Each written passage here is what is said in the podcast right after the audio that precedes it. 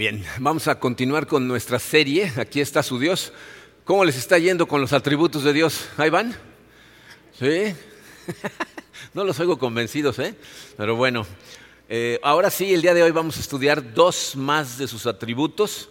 Eh, vamos a ponernos en sus manos y vamos a analizarlos. Es bastante información, eh, pero muy importante, muy profunda. Padre, te damos gracias, Señor, por tu amor, como lo hacemos siempre, Señor. Gracias por ese sacrificio incomprensible que hiciste en la cruz por cada uno de nosotros.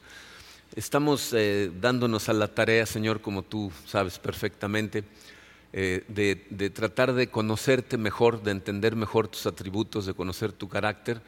Eh, son cosas que sin la ayuda de tu Espíritu para nosotros son totalmente imposibles y por eso te pedimos tu ayuda, Señor, en este momento.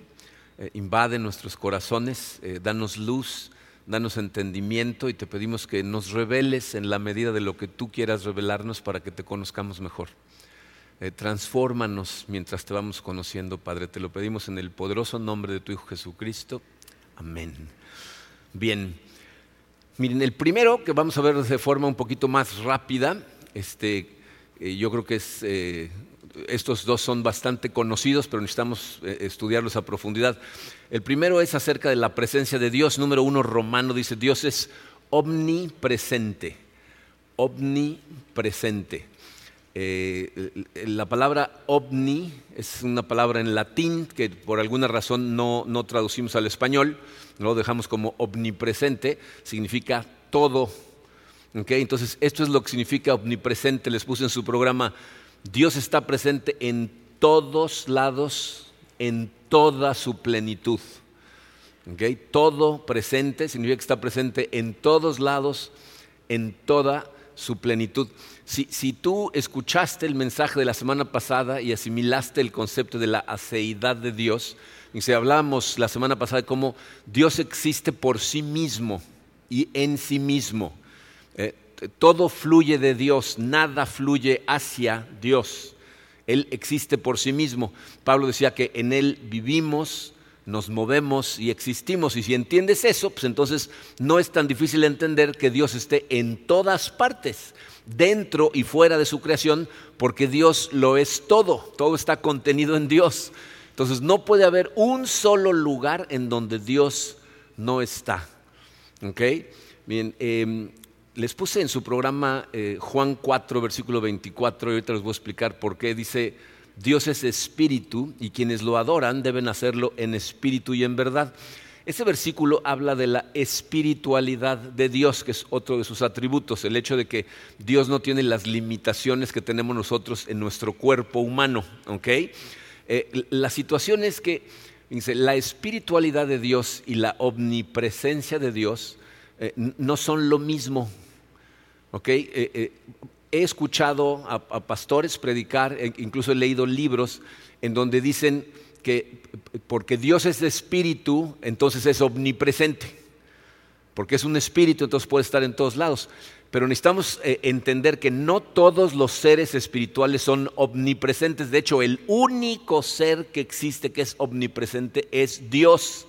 Los ángeles no son omnipresentes. ¿No? Si ustedes recuerdan en el capítulo 10 del libro del profeta Daniel, eh, pasa una cosa muy interesante porque Daniel tiene unas visiones y viene un ángel a explicarle esas visiones y, y llega y le dice, perdón que llegué tarde, pero me entretuvo el príncipe de Persia durante no sé cuántos días. Eh, lo cual significa que el ángel Gabriel no podía estar lidiando con el príncipe de Persia y con Daniel al mismo tiempo, tenía que estar en un lugar o en otro. Entonces, los espíritus, no todos los espíritus son, eh, eh, omnipresentes. Mucha gente piensa que el diablo es omnipresente. El diablo es uno.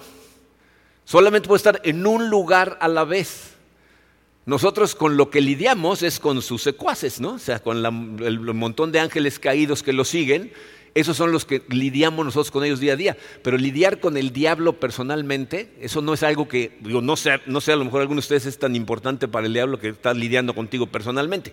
Pero normalmente, fíjense, para que, para se den una idea, eh, eh, vi en la semana las noticias que decían este, que un grupo de personas de Estados Unidos se habían ido a Ucrania para luchar contra Vladimir Putin. ¿Van a, luchar contra Putin? Van a luchar contra los ejércitos de Vladimir Putin. Tendrían que irse al Kremlin a buscar a Putin para enfrentarlo a él personalmente. Y eso es lo mismo, ¿no? Cuando dices, es que el enemigo me está atacando, pues sí es el enemigo a través de, de sus ejércitos, pero no él personalmente. Entonces, él no es omnipotente, Dios sí lo es. ¿Ok? Pero les puse en la definición, fíjense, dos cosas. Él está presente en todos lados y aparte en toda su plenitud. Eso es otra cosa que necesitamos entender. Eh, cuando la Biblia nos dice que Dios está en todos lados, significa que todo Él en su plenitud está presente. En donde está, está todo Él. Miren, eh, esto es algo que nos cuesta entender a nosotros, porque nosotros, aún en el limitado espacio que ocupamos, nos cuesta trabajo estar ahí. ¿Están, conscientes de eso? A mí, por ejemplo, me molesta que ahora en muchos restaurantes tienen televisiones por todos lados. Yo tengo déficit de atención, entonces si hay una televisión prendida, está atrapando mi atención todo el tiempo. Entonces muchas veces la mitad de mi cabeza está oyendo lo que está diciendo la televisión. Y si, y si la tienen sin volumen, estoy tratando de leerle los labios a la gente. O sea, eh, eh, eh, no estoy ahí, ¿no? o, estoy contento porque con el asunto de la pandemia separaron mucho las mesas. ¿no? Cuando estaban todas juntitas, yo estaba oyendo la mitad de la conversación de la mesa de al lado. ¿no? Yo creo que Karina se da cuenta que de repente le decía, ¿ya oíste lo que dijo esta señora? Y Karina dice, te estoy hablando, pon atención. o sea, no estamos todos ahí, pero Dios en donde está, está ahí en toda su plenitud. ¿ok? David lo tenía muy clarito. Vean, Salmo 139, eh, versículos 7 al 10. Pregunta David, ¿a dónde podría alejarme de tu espíritu? ¿A dónde podría huir de tu presencia? Son preguntas retóricas. ¿A dónde? Pues a ningún lado. No importa dónde vayas, ahí está Dios. Y, me gustan mucho los versículos 8 y 9 porque son una alegoría eh, que representa el norte, el sur, el este y el oeste. Fíjense, dice, si subiera al cielo, ahí estás tú, el, el norte. ¿no? Dice, si tendiera mi lecho en el fondo del abismo, ese es el sur, también estás ahí si me elevara sobre las alas del alba, ¿por dónde sale el sol? Por el este, siempre. O me estableciera en los extremos del mar, el mar que estaba más cerca de, donde vivía David en la Tierra Santa, es el mar Mediterráneo que estaba al oeste. ¿no? Entonces, lo que está diciendo es, en la dirección que me vaya, norte, sur, este, a donde me vaya, ahí estás tú. Pero lo más hermoso del pasaje es el versículo 10, porque ahí está Dios para qué? Dice, aún ahí tu mano me guiaría, me sostendría tu mano derecha. Dice, a donde vaya, ahí estás tú para darme guía, para sostenerme, para fortalecerme. De hecho, ¿saben qué es muy interesante? Eh, a través de toda la Biblia nos damos cuenta cómo la Biblia nos da una dualidad en cuanto a la dirección en donde Dios reside. Hay dos lugares en donde la Biblia nos dice, todo el tiempo lo repite, no les voy a poner la cantidad de versículos que lo dicen porque son un montón, pero por un lado, fíjense, la letra A en su programa dice, Dios se encuentra en su trono en las alturas. Consistentemente en la Biblia encontramos versículos que nos dicen que Dios está en las alturas y sentado en su trono. Salmos 11, versículo 14, la segunda parte dice, el trono del Señor está en los cielos. La palabra cielo significa literalmente altura. Y cuando está en plural, cielos significa la altura de las alturas. Lo que está diciendo el salmista es, nada está más arriba de Dios. Dios está en lo más alto de lo más alto. O sea, si hubiera organigrama, Dios estaría separado hasta arriba el solito. Pero, pero fíjense, el mensaje consistente de la Biblia es, no te preocupes por nada. ¿Por qué? Porque Dios está sentado en su trono. O sea, lo que quiere decir es Dios está en control, Dios reina sentado en su trono, que está dirigiendo el universo sentado en su trono. Vemos cuando, cuando Dios le permite a personas entrar a su presencia, por ejemplo, el profeta Isaías, en Isaías 6.1, entra al templo y ve a Dios, ve la gloria de Dios y dice, sentado en su trono. Juan en Apocalipsis 4, cuando en visión lo lleva a Dios al cielo, entra y que ve un trono con uno sentado en el trono. Dios está en control. Ese conocimiento, ese entendimiento debería de elevar tu espíritu y de elevar tu vista todo el tiempo a donde Él está sentado en su trono. Porque si tu vista siempre está mantenida de forma horizontal, todo el tiempo estás viendo los problemas que tienes, las situaciones que hay con la gente, lo que está pasando alrededor del mundo y entonces eso te desanima. Pero cuando tú elevas tu vista y sabes que Dios está sentado en el trono y reina sobre la tierra, eso debería de darte paz. Entonces, por un lado, la Biblia dice, Dios reside en las alturas, en su trono. Pero al mismo tiempo, letra B, Dios se encuentra muy cerca de nosotros. También consistentemente la Biblia nos dice que Dios está con nosotros. Jesucristo, después de la gran comisión, que le dijo a sus discípulos, vayan, hagan discípulos de todas las naciones, bautícenlos, enséñenles y, luego qué, estaré con ustedes siempre hasta el fin del mundo. E, Hebreos 13 dice, jamás te dejaré, jamás te abandonaré. ¿no? ¿Ah? Pero fíjense, un lugar en donde se ve muy clarita esta dualidad es en Isaías 57, versículo 15. Dice, por un lado dice, yo habito en lo alto y santo.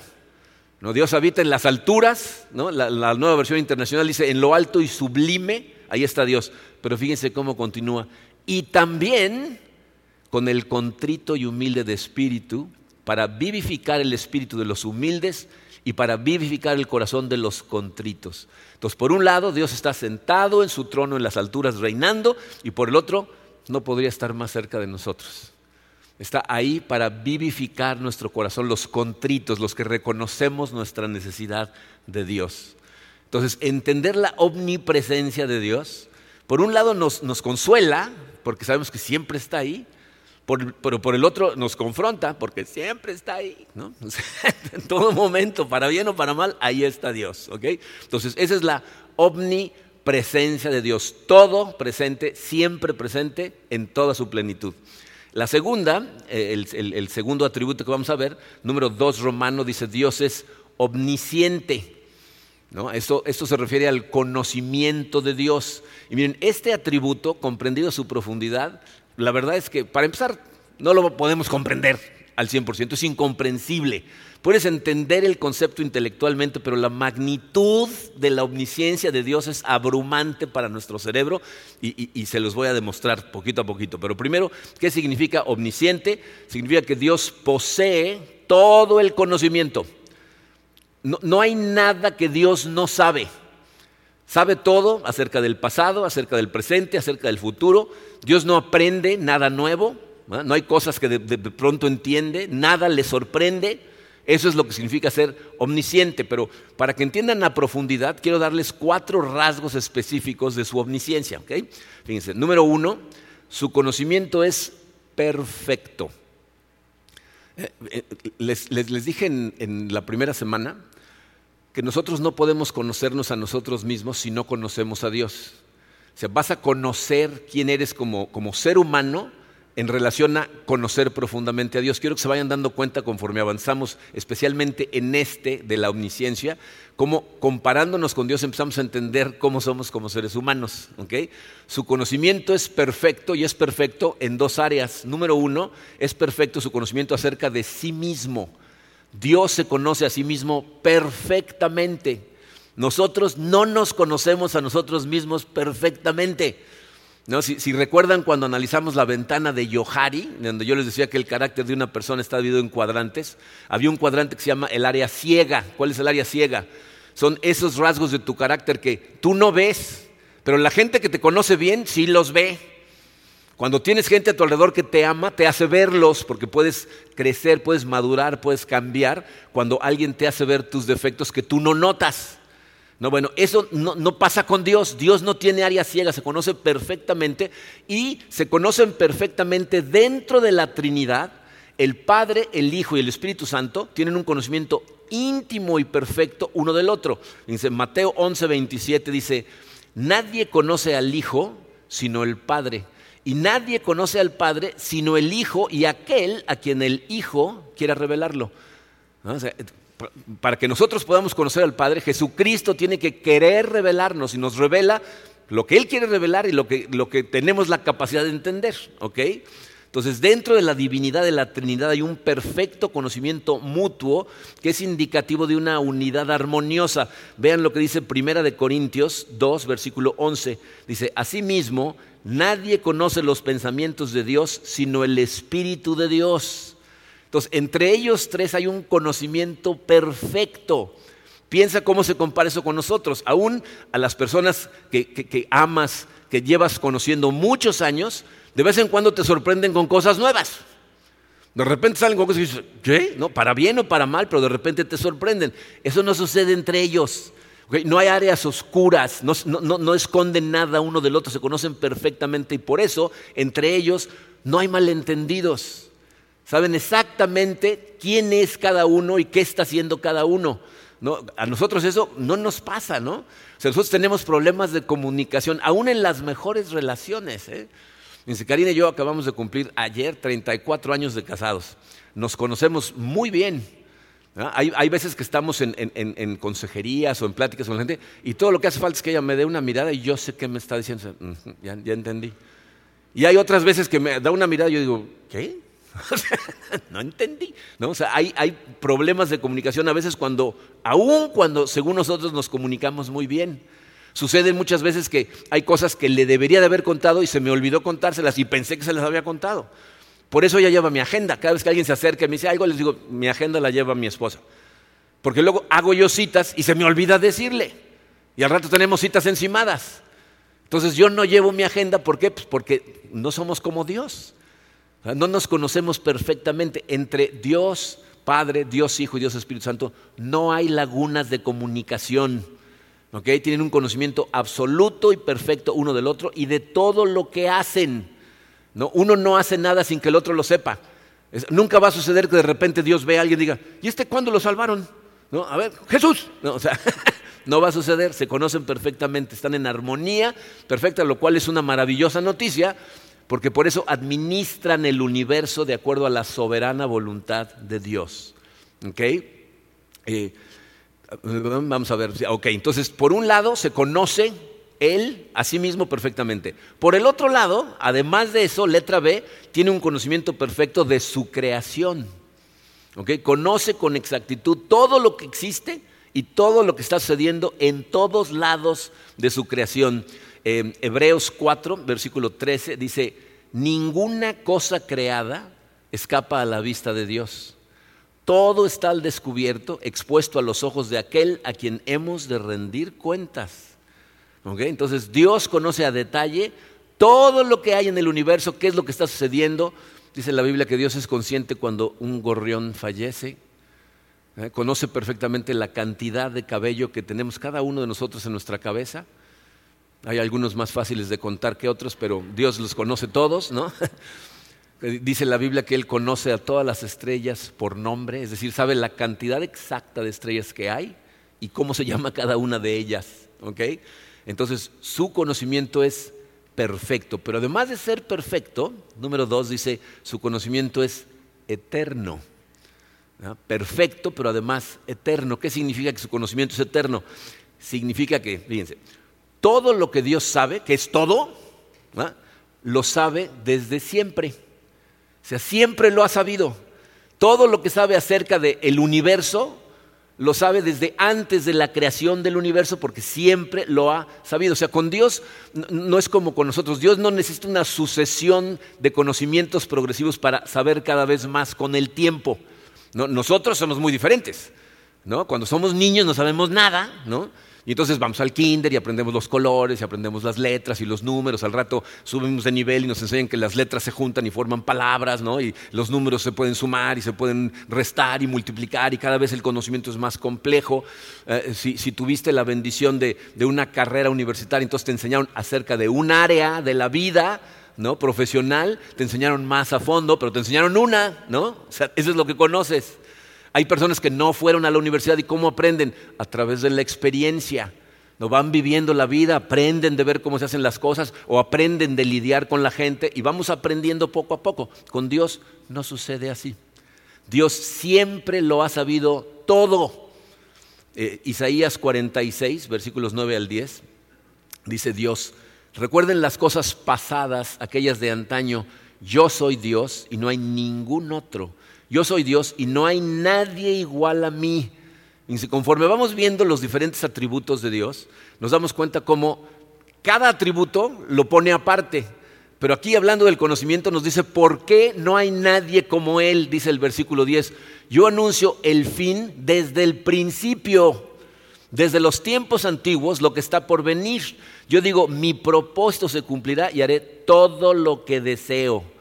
Por eso no hay nadie igual a Dios, porque Dios Está, ahí desde el principio y tiene la capacidad de ver hasta el final y todo lo que pasa en medio, entre el principio y el final, todo lo sabe. Que desde el principio, desde antes del principio ya lo sabía. Y, miren, aquí es en donde podemos ver cómo Jesucristo era Dios hecho hombre. Porque Jesucristo nos, nos, demuestra con sus acciones constantemente cómo Él ve el futuro. ¿No? Cuando, cuando se sienta en la última cena y dice, alguien en esta mesa me va a traicionar. No dijo, sospecho que alguno de ustedes, no, no, dijo, alguien me va a traicionar. Pedro, yo te seguiría hasta la muerte, tú me vas a negar tres veces antes de que cante el gallo, o sea, con exactitud, para que no haya de que a lo mejor le atinó, no como cuando hablas a las líneas de astrólogos, dicen, mañana vas a cenar, ¿no? Pues, es obvio, ¿no? Esto nos lo dice con exactitud a Natanael, yo te conocí a ti desde antes, antes que estuviera sentado abajo de la higuera. ¿no? Jesucristo nos muestra su deidad, ¿ok? Entonces, su conocimiento es perfecto y es eterno. Pero aparte, y miren, no sabía cómo decirles esta, eh, pero la voy a explicar por si la palabra no lo explica. Su conocimiento es inmediato. O, o pueden poner ahí al lado simultáneo. Les voy a decir a qué me refiero. Dios no tiene que analizar las cosas para llegar a una conclusión. O sea, ya conoce la conclusión, ya sabe todo. O sea, Dios, Dios no, no ve una situación y malinterpreta la situación. A Dios no le vas a poder decir, Señor, esto no es lo que parece, déjame explicarte. Él entiende perfectamente, fíjate, Él entiende el proceso de las cosas, lo que va a afectar el proceso de las cosas y cuál va a ser el final de las cosas. Y todo eso lo sabe al mismo tiempo, inmediatamente. Dios no le tiene que añadir nada a su conocimiento y su conocimiento jamás disminuye.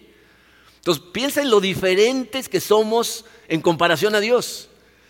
¿Cuántos problemas has tenido en tu vida por andar sacando conjeturas de la razón por la que crees que la gente está haciendo las cosas? ¿Cuántas situaciones has malinterpretado y han creado un problema en tu vida? Según tú en tu cabeza estás maquinando y crees que sabes, pero no tienes idea. Nosotros vamos aprendiendo poco a poco y luego cuántas veces lo que aprendemos lo tenemos que desaprender porque resulta que estaba equivocado. ¿A cuántos me imagino que no, jóvenes no, no, no aplique esta pregunta, pero ¿a cuántos les dijeron que tenían que esperar dos horas después de comer para nadar? ¿Sí? ¿O soy el único viejito aquí? No, mi mamá nos mantenía dos horas fuera y ahora resulta que no es cierto, tenemos que desaprender esas cosas, ¿no? Y ahora piensa en esto, ¿cuánto de las cosas que has aprendido ya se te olvidaron? es increíble, ¿eh? y mientras más grande seas, yo me pongo a pensar en todas las cosas que en algún momento dominaba al 100% y que ahorita no tengo idea de cómo hacerlas. Esas cosas no suceden con Dios. Dios lo sabe todo al mismo tiempo, desde siempre. No conoce algunas cosas mejor que otras. Las conoce todas perfecta, eterna e inmediatamente. E, e, este pasaje es un pasaje que en realidad ilumina muchos de sus atributos, pero nos ayuda a ver estos claritos. Romanos 11, 33 al 35. Lo hemos analizado ese pasaje por diferentes razones, pero fíjense lo que nos dice. Dice, qué profundas son las riquezas de la sabiduría y del conocimiento de Dios. Miren, esa profundidad para ti, para mí es incomprensible. ¿Sabes por qué? Porque no tiene fondo. Y es algo que no entendemos. Su conocimiento no tiene límites, no tiene fondo. Dice, qué indescifrables sus juicios e impenetrables sus caminos. ¿Qué está diciendo? No, eh, no es posible para nosotros, criaturas limitadas por el espacio y el tiempo, entender el razonamiento de Dios. Dice, sus caminos no los entendemos, la manera en que hace las cosas. Un Dios que ve todo, que conoce todo, que sabe exactamente todo desde el pasado, presente y futuro, toma decisiones de cómo y nosotros no las podemos comprender. Y aquí es en donde la terquedad de muchos hombres y mujeres les causa serios problemas, especialmente la gente a la que Dios les dio la bendición de tener altos coeficientes intelectuales. Porque entonces llegan a sentirse los muy, muy, que son muy inteligentes y muy sabios, y se atreven a cuestionar al Dios del universo. O sea, nosotros que tenemos una vida que es un instante en el contexto del universo, cuestionamos a un ser que siempre ha sido que todo lo conoce, todo lo entiende, sabe exactamente lo que va a pasar y nosotros queremos cuestionarlo. ¿no? Fíjese cómo Pablo aborda ese tema en la siguiente línea, versículo 34, dice, ¿quién ha conocido la mente del Señor? ¿O quién ha sido su consejero? ¿Se dan cuenta de lo que está preguntando Pablo? Dice, ¿será que haya una sola persona en el universo que, que, pueda ver una situación y encontrar un punto de vista diferente que a Dios nunca se le hubiera ocurrido y entonces le pueda aconsejar? ¿Será que hay alguien así? No hay nadie, ¿eh? Pero les voy a decir cuántas personas piensan que pueden. Todos. Todos los que estamos aquí. ¿Alguna vez le has dicho a Dios, Señor, ¿por qué esto? ¿Por qué me manda a hacer? ¿Por qué no así? ¿Por qué no asá? Lo que le estás diciendo es, a ver, permíteme, ¿te puedo dar un consejito? Porque creo que estás manejando mal esta situación. Si fuera tú, ¿no? me mandaría esto, ¿no? O sea, ¿crees que conoces la mente del Señor y que le puedes dar un consejito? ¿No? Y, dice el versículo 35, ¿quién le ha dado primero a Dios para que luego Dios le pague? ¿No? E, esto tiene mucho que ver con lo que vimos la semana pasada, la aceidad de Dios. O sea, si todo fluye de Dios, Dios siempre es, siempre ha sido. Y todo lo que existe salió de Él, todo es de Él, todo lo que existe, todo lo que tienes, todo lo que eres, salió de Él. ¿Cómo lo puedes poner en deuda? Esto me recuerda a un amigo que tenía yo, que un día me dice, préstame 100 pesos. Y le digo, pues nada más traigo 50. Me dice, bueno, dame los 50 y me debes 50. Entonces, ¿cómo le hice esto? El, dinero era mío desde el principio y ahora yo le debo a él. Y así somos con Dios, ¿no? Le pedimos cosas a Dios y no aparecen y, me debes esto, ¿eh? Esta es tu parte. Yo estoy haciendo la tú estás en deuda conmigo, deberías de hacer esto. ¿Quién lo puede poner en deuda? Nadie. Todas son preguntas retóricas. Nadie ha conocido su mente, nadie es su consejero y no está en deuda con absolutamente nadie. Todo lo sabe. Tozer decía, Dios sabe todo lo que se puede saber. Todo lo que se puede saber, Él lo sabe. Entonces conoce las causas, conoce los misterios, los sentimientos, los deseos. no hay secretos para Dios. Fíjense lo que dice Salmo, Salmo 33 versículos 3 al 15, dice, el Señor observa desde el cielo y ve a toda la humanidad. Él contempla desde su trono, esa está otra vez, a todos los habitantes de la tierra. Él es quien formó el corazón de todos y quien conoce a fondo todas sus acciones. O sea, Dios es el que hizo tu corazón y lo conoce perfectamente, conoce tus acciones y conoce los motivos detrás de tus acciones. Nosotros porque sabemos que podemos engañar a la gente a nuestro alrededor. Muchas veces hacemos cosas para que nos vean. Porque queremos transmitir una imagen, queremos que piensen ciertas cosas de nosotros y no las estamos haciendo a lo mejor por las causas correctas, pero causamos una buena impresión a la gente. Con Dios estas cosas no funcionan porque Dios ve los motivos dentro de tu corazón. Y otra vez, estas cosas, pues por un lado nos consuelan y por el otro nos confrontan, ¿no? O sea, el, consuelo ahí es, fíjate, aunque la gente a tu alrededor malinterprete tus acciones, cuando tú realmente tienes el corazón en el lugar adecuado, tu paz debe de provenir de saber que Dios conoce tu corazón.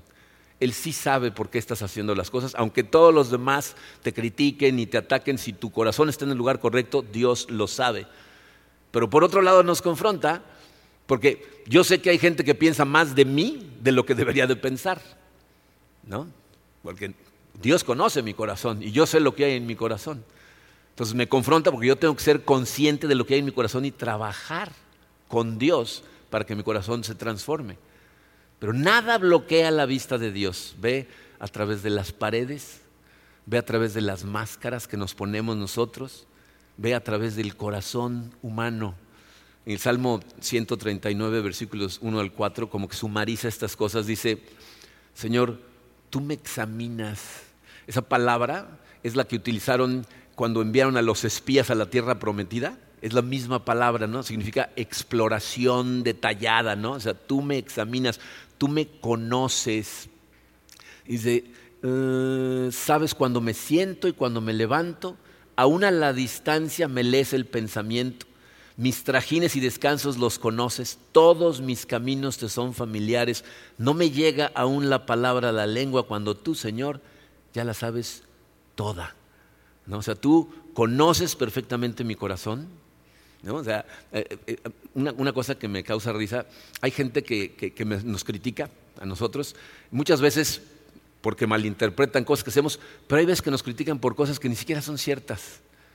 Eh, hace algunos años, ¿se acuerdan cuando, cuando pegó Wilma? Que Cancún estuvo parado como una semana y media. Un pastor, la verdad es que no sé ni siquiera quién es porque me lo contó una persona que estaba ahí, pero yo no estaba ahí. Llamó a varios pastores, invitaron a mucha gente para hacer una junta y a ver cómo podían ayudar a la sociedad. Y esta persona, que era miembro de nuestra iglesia, de alguna manera se enteró y estaba ahí presente y les preguntó, ¿por qué no invitaron al pastor Marco Monroy? Y uno de los que estaba ahí, de los pastores organizadores, dijo, ah, el pastor Monroy está jugando golf. ¿No? Y todos se rieron. Yo nunca he jugado golf en mi vida. ¿no? sé de dónde lo sacó, pero les voy a decir por qué me da risa. Porque esas personas no conocen mi corazón. Dios sí lo conoce. Si lo conocieran como Dios conoce mi corazón, tendrían peores cosas de qué hablar que si juego golf o no. pero no lo conocen, nada más inventan. y también conoce el tuyo, ¿eh? no me juzgues. Pero bueno, Dios así como somos, nos conoce, nos perdona, nos ama. Su amor, como su poder y su conocimiento, jamás se extingue, jamás disminuye. ¿no? Esa palabra conoce eh, se refiere a un conocimiento íntimo y personal. Dice, sabes cuando me siento y cuando me levanto, o sea, sabes todo, ¿no? Cuando me siento, cuando me levanto. Es como cuando Pablo dice, predica, sea o no sea oportuno. ¿Qué está diciendo? En todo momento, no predica. Bueno, aquí dice, me conoce si me siento o si me levanto. O sea, haga lo que haga. Todos mis caminos te son familiares. Miren, e, e, eso muestra una profundidad de conocimiento. Hasta las conexiones neuronales que dictan tus comportamientos, Dios las conoce. O sea, a ese nivel te conoce. Dice, mis trajines y descansos los conoces. Y esa palabra ahí, conoces, eh, tiene un significado diferente. Significa dispersar, eh, separar. Es como lo que hacían para separar el trigo de la paja. ¿No? Entonces dice, entre, entre mis trajines y mis descansos, dice, tú sabes exactamente lo que estoy haciendo, cuando lo estoy haciendo y por qué lo estoy haciendo. Nadie te conoce más a profundidad que Dios, ni tú mismo. Nos autoengañamos pensando que nos conocemos, pero a Dios no lo engañamos. ¿Ah? Y, aquí la parte más impactante es, dice, no me llega aún la palabra a la lengua cuando tú, Señor, ya la sabes toda. Tú ni siquiera sabes qué vas a decir, Dios ya sabe.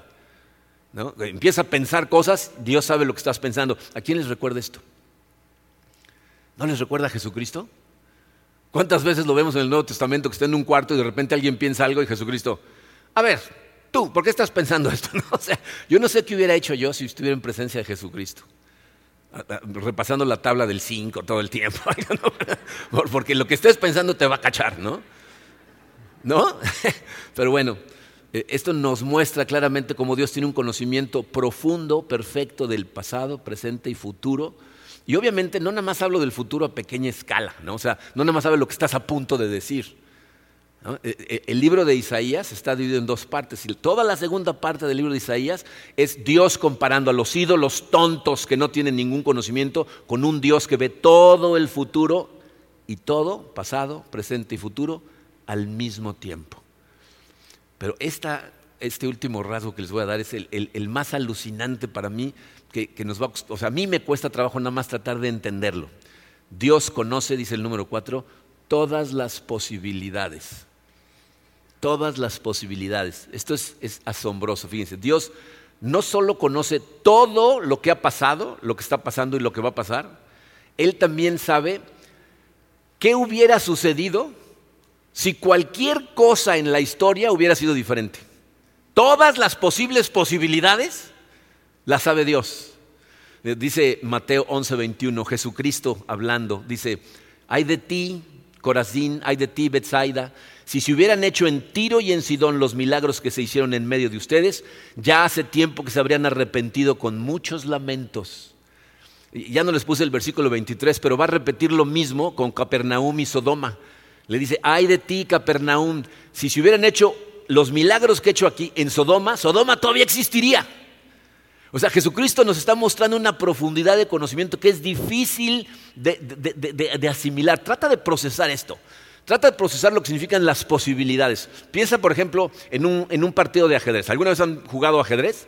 Si, conoces por lo menos cómo se juega el ajedrez, fíjate, en el ajedrez normalmente para mover tú tienes que pensar en las diferentes posibilidades. No dice, si muevo mi peón, entonces a lo mejor este mueve el alfil para acá, entonces voy a mover mi caballo y él va a mover su... Uy, no, por ahí no. Entonces, si muevo el alfil, entonces él va a mover su caballo yo muevo... Uy, no, no, no. O sea, estás pensando en las posibles posibilidades. ¿Cuántas posibilidades hay en un juego de ajedrez en cualquier momento dado?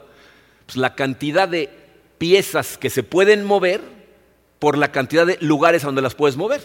Esa es la cantidad de posibilidades, ¿no? Hay veces que hay piezas que no se pueden mover, están bloqueadas. ¿No? Hay piezas que no deberías de mover, porque si las mueves, a lo mejor descubres a otra pieza. ¿no? Entonces, hay miles de posibilidades. Ahora piensa cuántos seres humanos hay ahorita. Olvídate de la historia. Hoy, de acuerdo a las Naciones Unidas, hay 7.900 millones de personas. Y cada uno de ellos puede hacer una cosa u otra, decir una cosa u otra, dejar de hacer una cosa u otra. Y Dios conoce todas las posibilidades, todas. Si yo tomo una acción y esa acción tiene un efecto sobre una persona que va a tener efecto sobre otra persona y va a tener efecto sobre sus hijos y efecto sobre los... Y si en lugar de eso tomo esta otra acción, a través de toda la historia Dios conoce todas las posibilidades de todo. O sea, ¿te cabe en la cabeza eso? a nosotros nos encanta especular, ¿no? Si tan solo hubiera hecho tal cosa, pensamos que la historia ha sido diferente, pero la realidad es que no tienes idea, ¿no?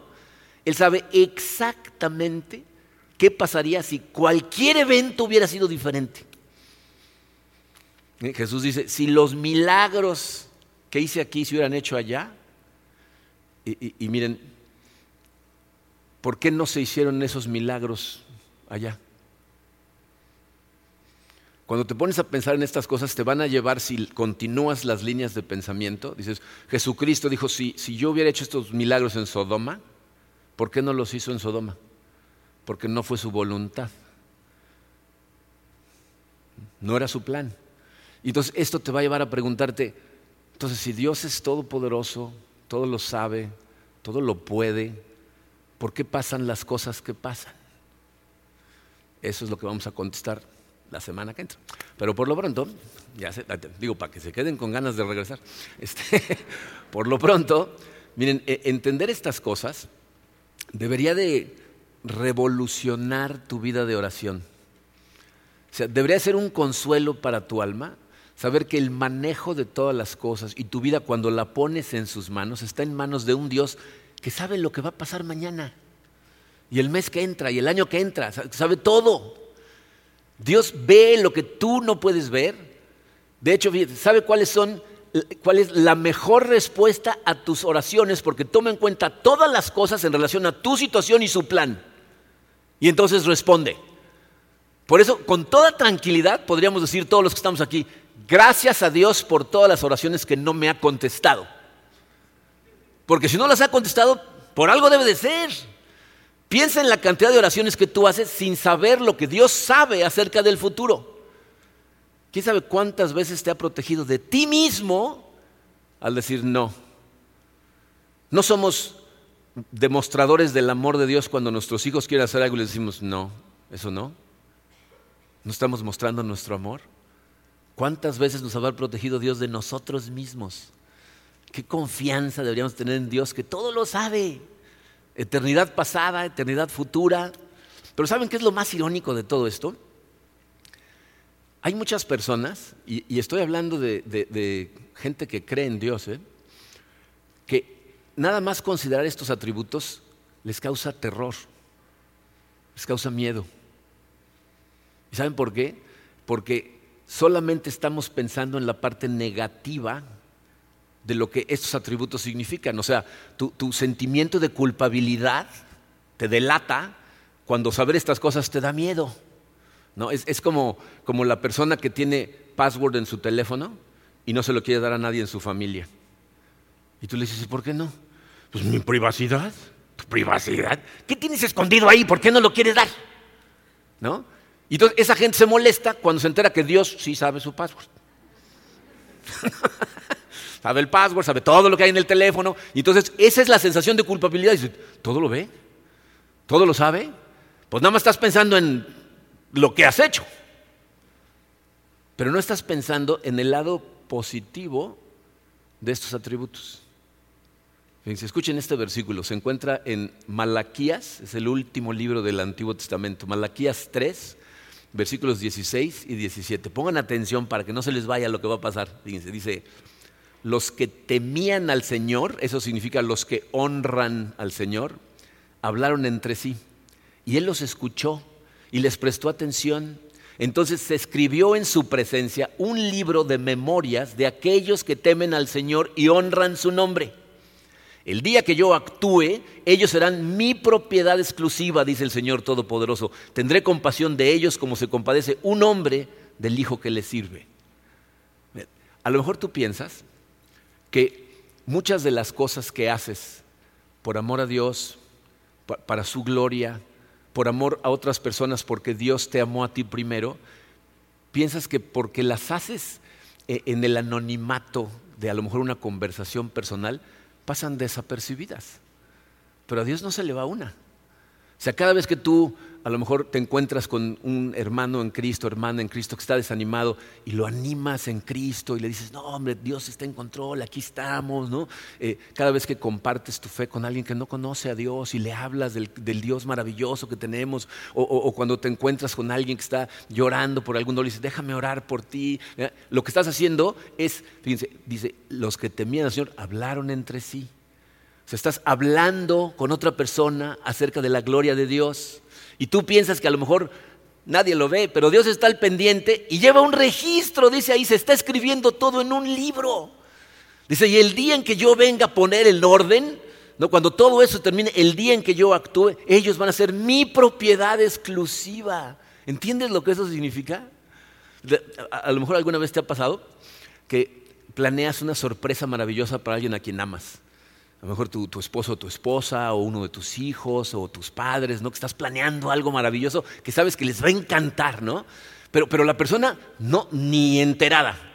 O sea, lo has organizado bien, ¿no? Porque hay, hay, personas que lo pueden organizar bien y personas que los cachan luego, luego, ¿no? Pero imagínate que tú lo estás organizando bien y el otro no tiene ni idea, ¿no?